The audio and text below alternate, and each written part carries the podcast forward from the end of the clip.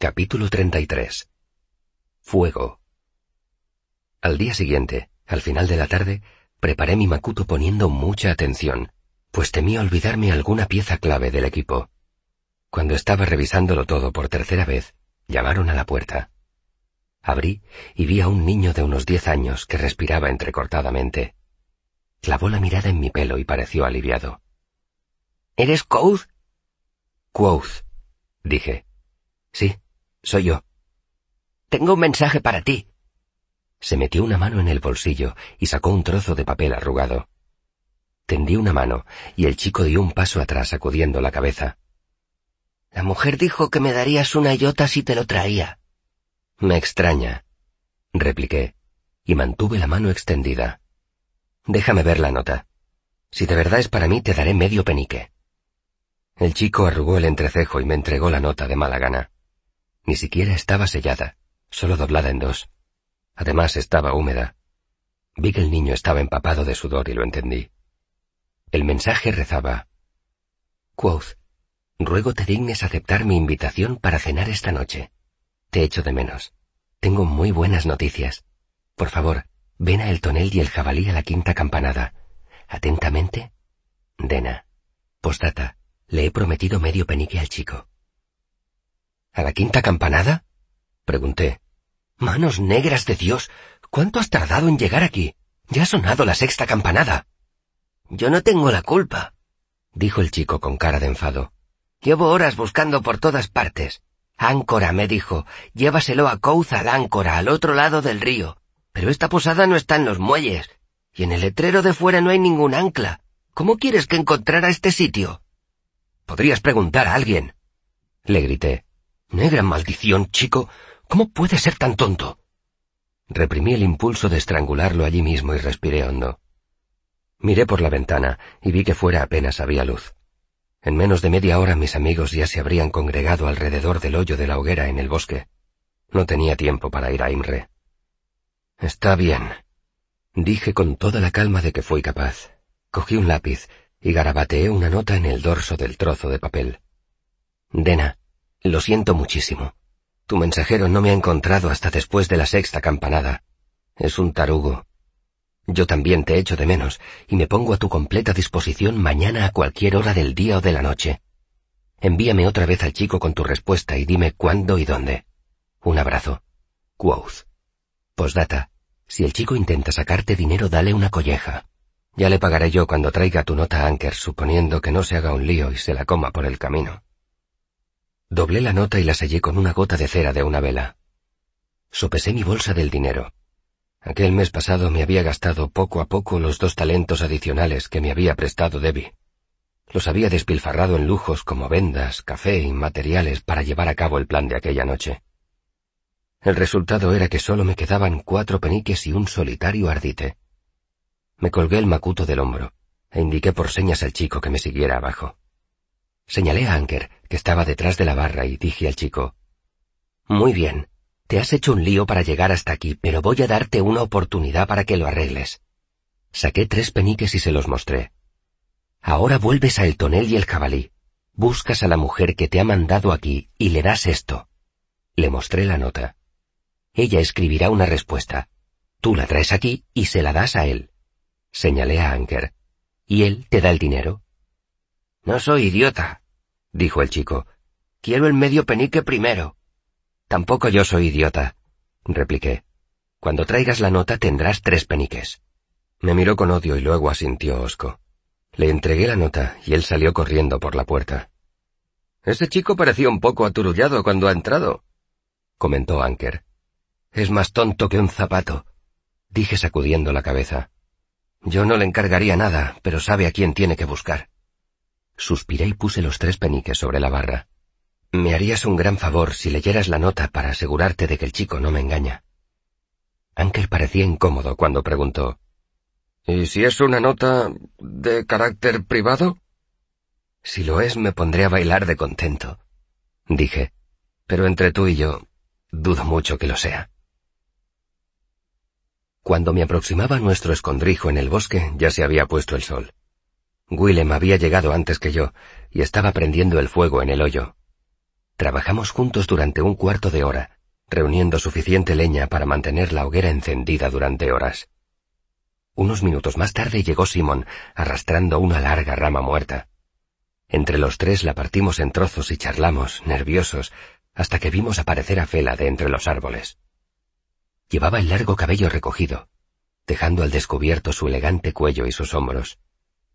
Tenía los ojos oscuros y los labios ligeramente más rojos de lo habitual. Llevaba un vestido negro ceñido en la estrecha cintura que resaltaba sus redondeadas caderas. El escote del vestido permitía además apreciar los pechos más espectaculares que jamás había visto en mi corta vida. Nos quedamos los tres mirándola, pero Simon lo hizo con la boca abierta. ¡Guau!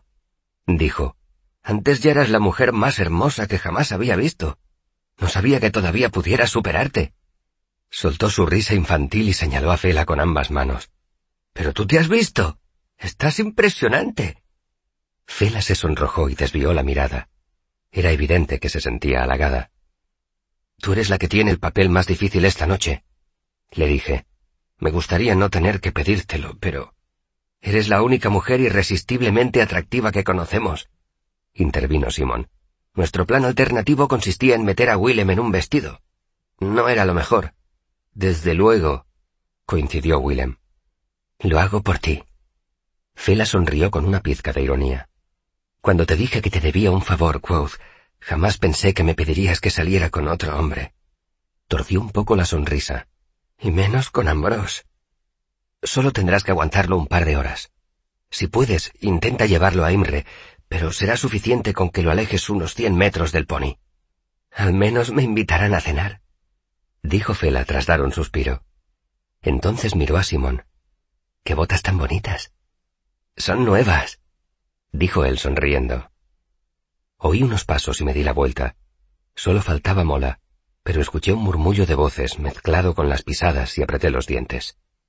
Seguramente serían un par de enamorados que habían salido a dar un paseo nocturno, aprovechando un tiempo moderado impropio de la estación. Aquella noche no podían vernos a todo el grupo junto. Habríamos levantado demasiadas sospechas. Me disponía a interceptar a la pareja de enamorados cuando reconocí la voz de Mola. Tú espérame aquí mientras se lo explico, le oí decir. Por favor, espérame, todo será más fácil. Por mí puede ponerse todo lo furioso que quiera. La voz de mujer que me llegaba de la oscuridad me sonaba de algo. Por mí puede cagar el hígado. Me paré en seco.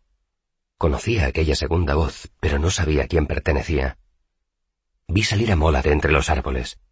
A su lado iba una figura menuda con el cabello corto rubio rojizo. Era Debbie.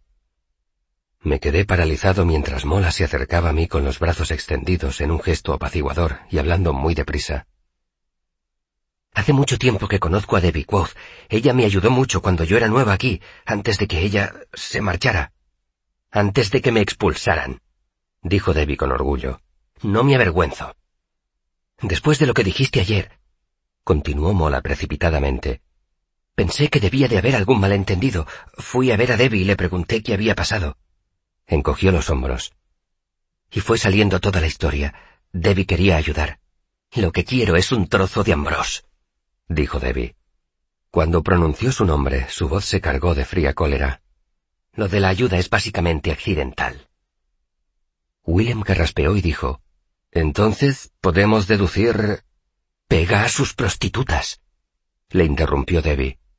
Y si pudiera matar a ese cerdo arrogante y salir indemne, lo habría hecho hace muchos años. Miró con descaro a Willem. Y sí, tuvimos una historia. Y no, no es asunto vuestro. ¿Os parece motivo suficiente? Se produjo un silencio tenso. Willem asintió procurando borrar toda expresión de su rostro. Entonces Debbie me miró. Hola, Debbie. Hice una breve inclinación de cabeza. Lo siento. Ella parpadeó sorprendida. Vaya, vaya, dijo con sarcasmo. Al final resultará que tienes medio cerebro en esa cabezota. No creí que pudiera confiar en ti, dije. Me equivocaba y lo lamento. No estuve muy inspirado. Debbie se quedó mirándome. No somos amigos, dijo con tono cortante y manteniendo una expresión glacial. Pero si cuando termine todo esto sigues con vida, hablaremos. Debbie miró más allá de mí, y su expresión se suavizó. La pequeña Fela. Pasó a mi lado y abrazó a Fela. ¿Cuánto has crecido? Dio un paso atrás y extendió los brazos, sujetando a Fela por los hombros y observándola minuciosamente. Madre mía, si pareces una prostituta modegana de lujo.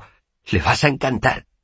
Fela sonrió y giró un poco el cuerpo para hacer ondear el bajo de su vestido. Es agradable tener una excusa para arreglarse de vez en cuando. Deberías arreglarte más a menudo, dijo Debbie, y para hombres mejores que Ambrose. He tenido mucho trabajo y he perdido la costumbre de acicalarme. Me llevó una hora recordar cómo hacerme el recogido. ¿Algún consejo? Estiró los brazos, separándolos de los costados, y giró sobre sí misma. Debbie la miró de arriba abajo, calculando. Estás mucho mejor de lo que él se merece. Pero no llevas ningún adorno. ¿Por qué no te pones ninguna joya? Los anillos me estorbarían con los guantes, dijo Fela mirándose las manos. Y no tenía nada lo bastante bonito que pegara con el vestido. Pues toma. Debbie ladeó la cabeza y se llevó una mano bajo el pelo, primero en un lado y luego en el otro. Se acercó más a Fela. Dios, qué alta eres. Agáchate un poco. Cuando Fela volvió a erguirse, llevaba puestos unos pendientes que oscilaban y en los que se reflejaba la luz del fuego. Debbie dio unos pasos atrás y soltó un suspiro de exasperación. Y te quedan mejor a ti, claro. Sacudió la cabeza con gesto de irritación. Madre mía, Fela. Si yo tuviera unas tetas como las tuyas, ya sería la dueña de medio mundo. Yo también, dijo Sim con entusiasmo. Willem soltó una carcajada. Entonces se tapó la cara y se apartó de Sim, sacudiendo la cabeza y esforzándose para dar a entender que no tenía ni la menor idea de quién era el que estaba a su lado. Debbie miró a Sim, que sonreía sin vergüenza ninguna, y luego preguntó a Fela. ¿Quién es este idiota? Le hice señas a Mola. Quería que se acercara para hablar con ella. No hacía falta, pero gracias. Es un gran alivio saber que Debbie no trama nada contra mí. No des nada por hecho, dijo Mola con seriedad. Nunca la había visto tan enfadada. Me pareció una pena que estuvierais enemistados. Os parecéis mucho. Miré al otro lado de la hoguera, donde Will y Sim se acercaban con cautela a Debbie y Fela. He oído hablar mucho de ti, dijo Willem mirando a Debbie. Pensaba que serías más alta. ¿Y qué te ha parecido? preguntó Debbie con aspereza. Lo de pensar, quiero decir. Agité las manos para atraer la atención de todos. Es tarde, dije. Tenemos que ocupar nuestros puestos. Fela asintió. Quiero llegar pronto, por si acaso. Algo nerviosa se ajustó bien los guantes. Deseadme suerte. Mola se le acercó y le dio un abrazo somero. Todo saldrá bien. No te alejes de los lugares públicos. Se comportará mejor si hay gente mirando. Insístele para que te hable de su poesía, le aconsejó Debbie. Se le irá el tiempo en eso. Si se pone impaciente, alábale el vino, añadió Mola. Dile algo como, ay, me encantaría otra copa, pero me da miedo que se me suba la cabeza. Comprará una botella e intentará que te la bebas entera. Así no se te echará encima al menos durante media hora más. Coincidió Debbie. Tiró de la parte de arriba del vestido de Fela, tapándole un poco el escote. Empieza conservadora, y luego, hacia el final de la cena, exhíbelas un poco. Inclínate. Usa los hombros. Si él va viendo cada vez más, creerá que va por buen camino.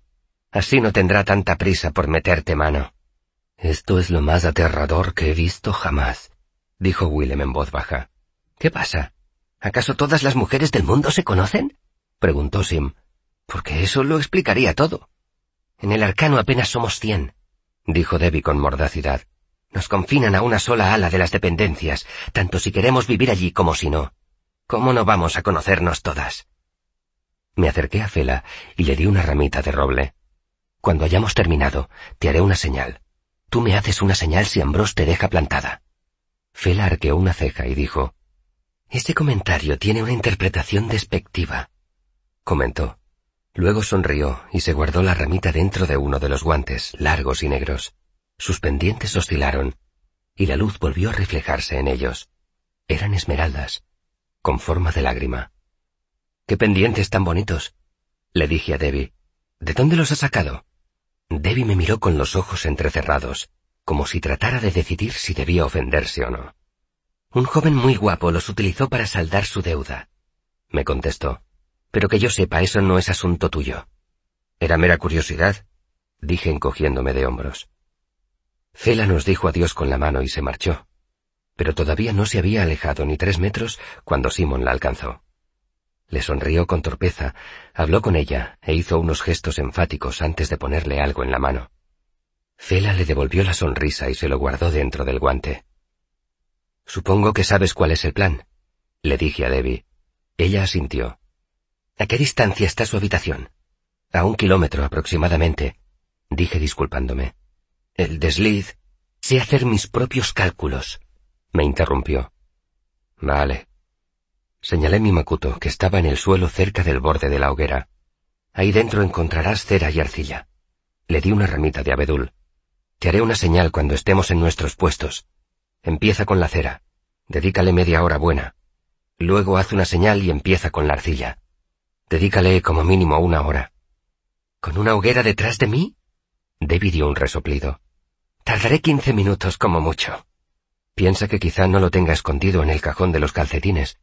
Podría estar guardado bajo llave en un sitio sin mucho aire. Sé lo que hago, dijo Debbie mandándome que me largara con un ademán.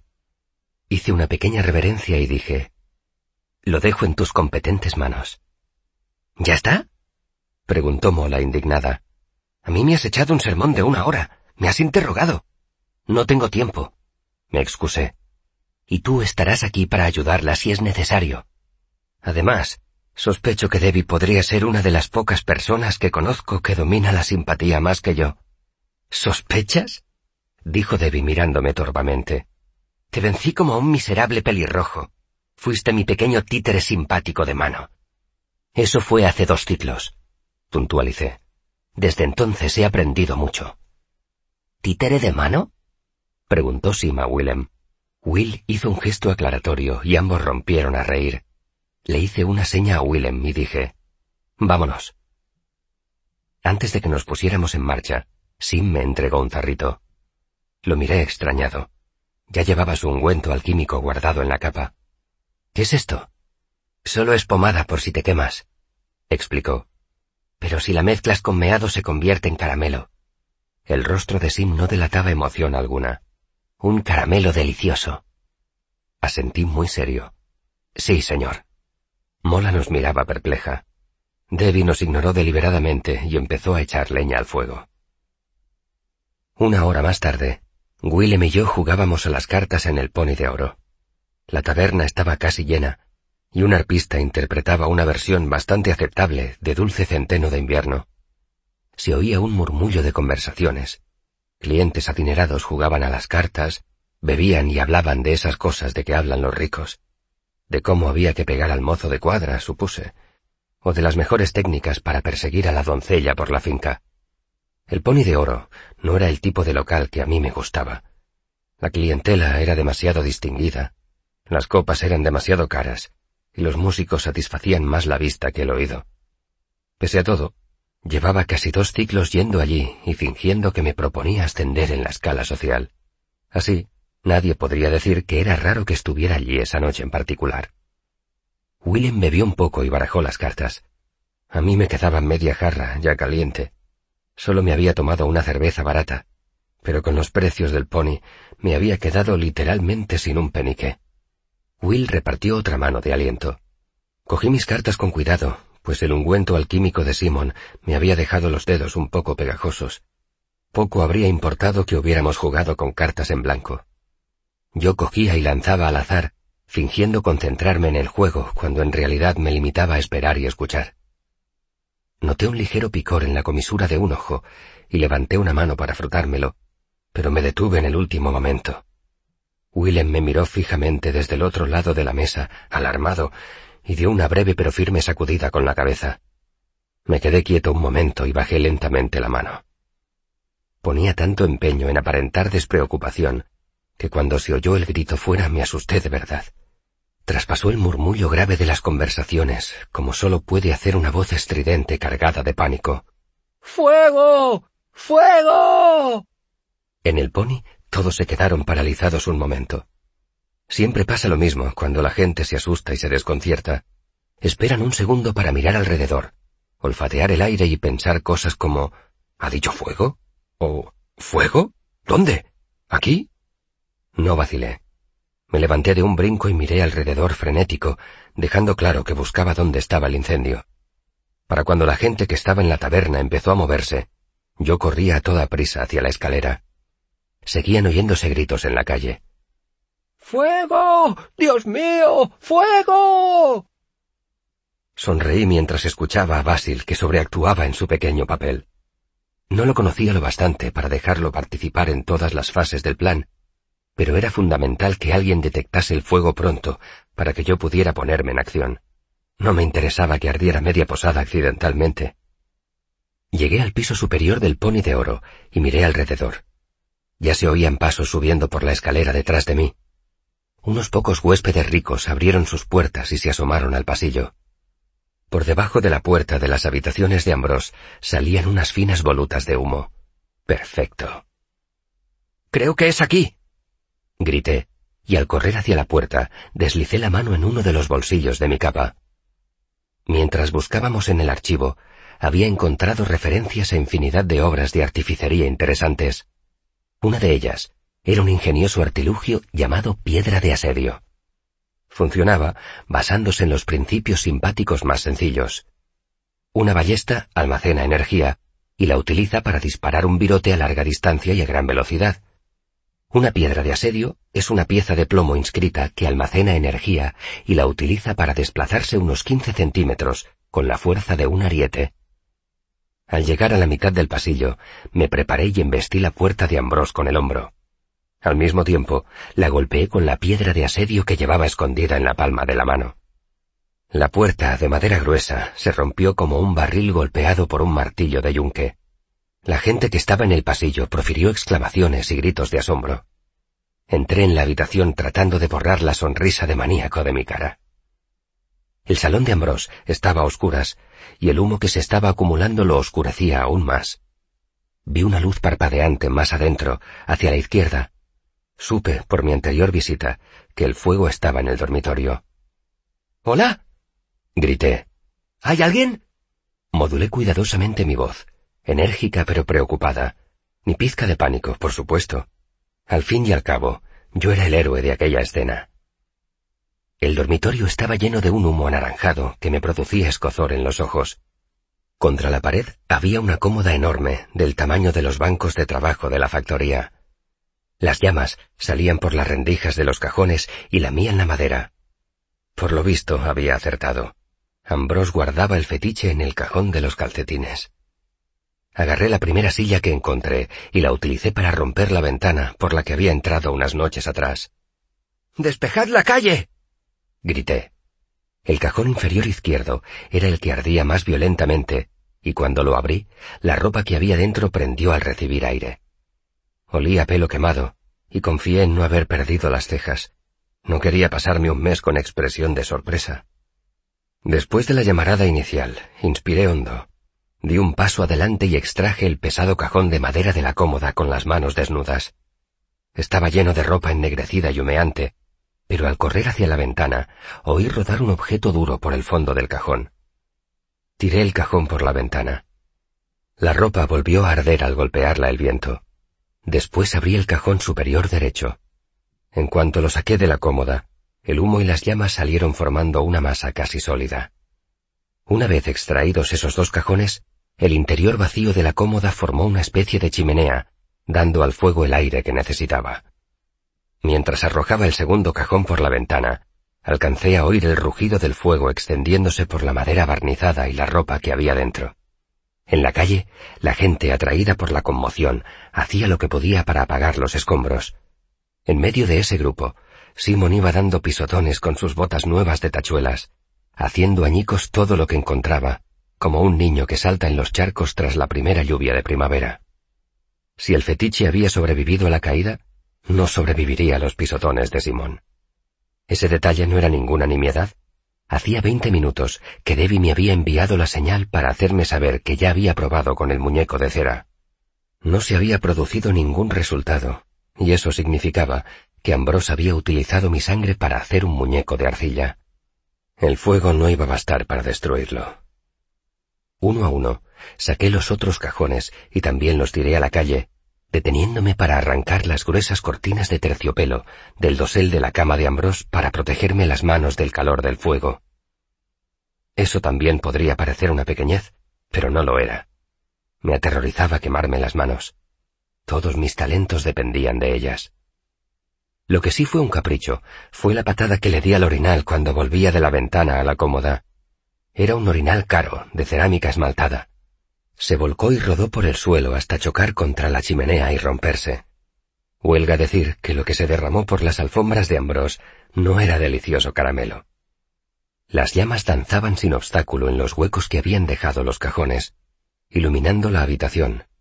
Por la ventana rota entraba aire fresco.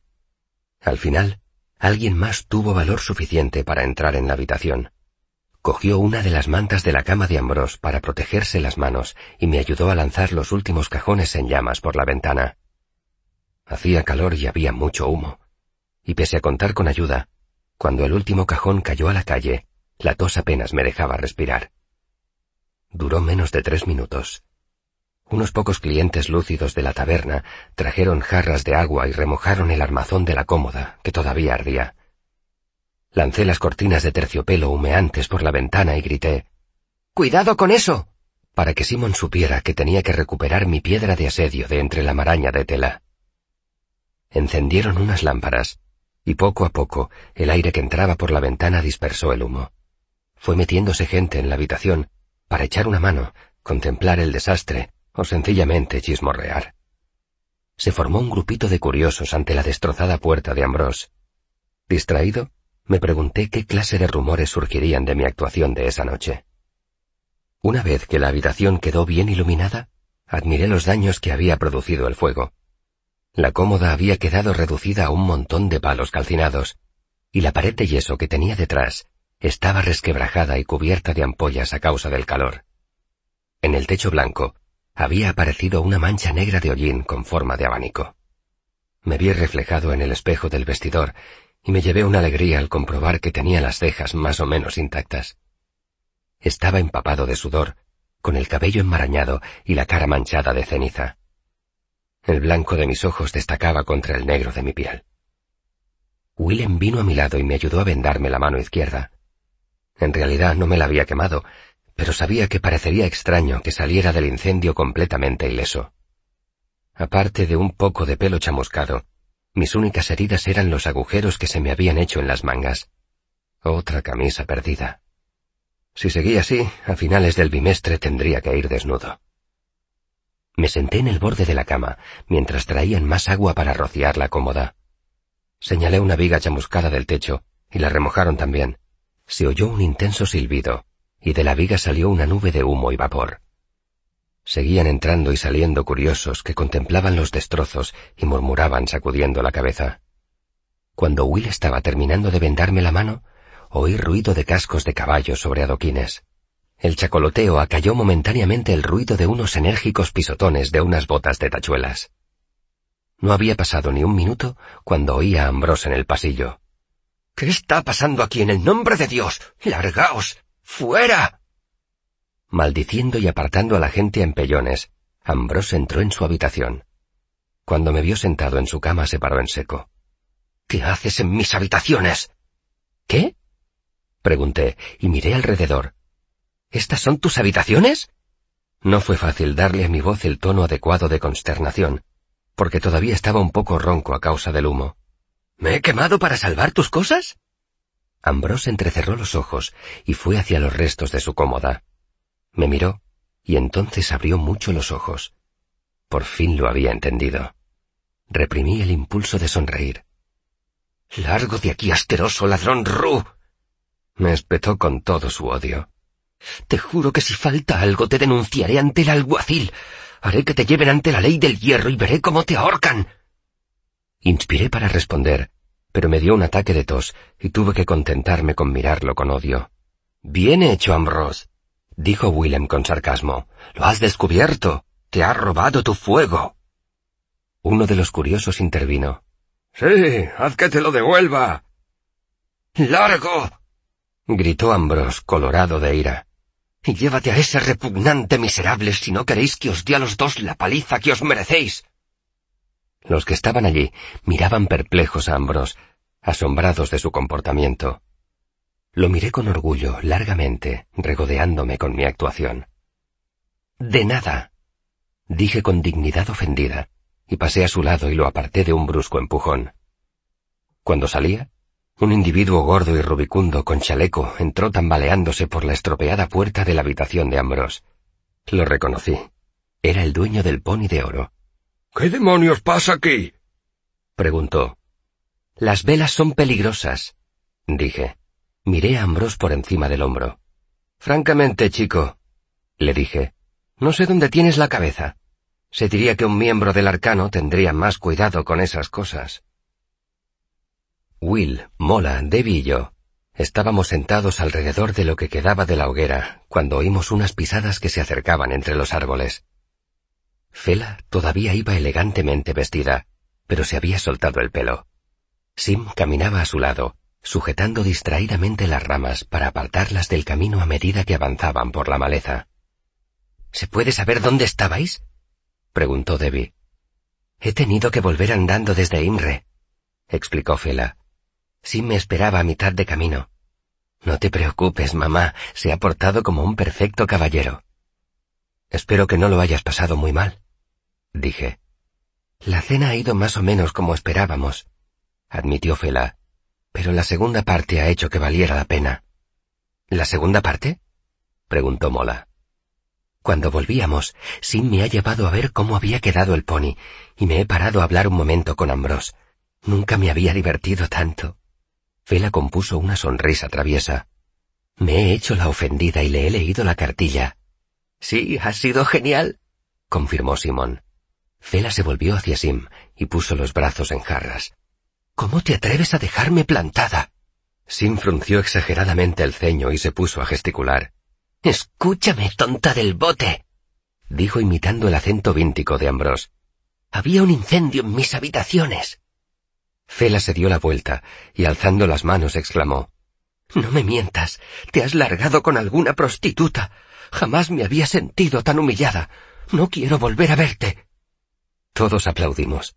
Fela y Sim entrelazaron los brazos e hicieron una reverencia. Para ser precisos, dijo Fela con brusquedad, Ambrose no me ha llamado tonta del bote. No se soltó del brazo de Sim. Bueno, sí, dijo Simon un poco abochornado. Hay cosas que no se le pueden llamar a una mujer ni siquiera en broma. Se soltó de Fela de mala gana y se sentó en el tronco del árbol caído. Ella se sentó a su lado. Entonces Fela se inclinó hacia él y le susurró algo al oído. Sim rió y sacudió la cabeza. Por favor, dijo Fela, y apoyó una mano en su brazo. Quoth no ha traído su laúd. De alguna forma tenemos que distraernos. Está bien, concedió Simon ligeramente aturullado. Cerró los ojos un momento y recitó con voz resonante. Y presta llegó Fela, de luceros ardientes, cruzó los adoquines con un paso bien fuerte. Se plantó ante Ambrós, de cenizas rodeado, de mirada severa y rostro demudado mas no le temió Fela, la del bravío pe... Simón paró bruscamente antes de terminar la palabra pecho y se puso rojo como una remolacha. Debbie, sentada al otro lado de la hoguera, soltó una risotada campechana. Willem, como buen amigo, intervino para distraer la atención de todos. ¿Qué significa esa pausa que haces? Quiso saber. Parece como si te quedaras sin respiración. Yo también se lo he preguntado dijo Fela sonriendo. Es un recurso de la poesía en víntico éldico, explicó Sim. Es una pausa en medio del verso que se llama cesura. Estás peligrosamente bien informado sobre poesía, Sim, observé. Estoy a punto de perder el respeto que siento por ti. No digas eso, dijo Fela. A mí me encanta. Lo que pasa es que estás celoso porque tú no sabes improvisar como él. La poesía es una canción sin música dije con altivez, y una canción sin música es como un cuerpo sin alma. Willem levantó una mano antes de que Simon pudiera replicar. Antes de embrollarnos en conversaciones filosóficas, tengo que confesaros una cosa, dijo con gravedad. He dejado un poema en el pasillo frente a las habitaciones de Ambrose. Es un acróstico que habla del gran afecto que siente por el maestro Gemme. Todos reímos, pero Simon lo encontró particularmente gracioso. Tardó un buen rato en volver a respirar con normalidad. Si lo hubiéramos planeado no habríamos podido hacerlo mejor, dijo. Yo compré unas cuantas prendas femeninas y las he mezclado con la ropa de los cajones que había en la calle. Raso rojo, prendas de encaje, un corsé de ballena. Hubo más risas. Entonces todos me miraron. ¿Y qué has hecho tú? me preguntó Debbie. Solo lo que tenía previsto hacer. Dije sombríamente. Solo lo necesario para destruir el fetiche y poder dormir tranquilo y seguro por las noches. Le has dado una patada a la orinal, me recordó Willem. Cierto, admití. Y he encontrado esto. Les mostré un trozo de papel. Si es uno de sus poemas, dijo Debbie, te sugiero que lo quemes cuanto antes y que te laves las manos. Desdoblé el trozo de papel y leí en voz alta. Entrada 4535, dos puntos. Anillo, oro blanco, cuarzo azul, reparar engarce y pulir. Lo doblé con cuidado y me lo guardé en un bolsillo. Para mí, dije, esto es mejor que un poema. Sim se enderezó. ¿Qué es? ¿El resguardo que le dieron en la casa de empeños por el anillo de tu novia? Si no me equivoco, es el resguardo de una joyería. Pero sí, es el del anillo, dije. Y no es mi novia, por cierto. No entiendo nada, dijo Debbie. Así fue como empezó todo, explicó Willem. Quoth quería recuperar un objeto para una chica que le gusta. Alguien debería ponerme al día, dijo Debbie. Por lo visto he llegado cuando la historia ya estaba muy avanzada. Me recliné en la roca y dejé que mis amigos le contaran la historia. El trozo de papel no estaba en la cómoda de Ambrose. No estaba en la chimenea, ni en su mesilla de noche. No estaba en su bandeja para las joyas, ni en su escritorio. De hecho, estaba en la bolsa de Ambrose se la había hurtado en un arranque de despecho medio minuto después de que él me llamara asqueroso ladrón Ru. Había sido casi un acto reflejo al pasar a su lado y empujarlo antes de salir de sus habitaciones. Por curiosa coincidencia, la bolsa también contenía dinero. Casi seis talentos. Para Ambrose eso no era un gran capital, suficiente para pasar una velada de lujo con una dama. Pero para mí era mucho dinero tanto que casi me sentía culpable por habérselo robado. Casi.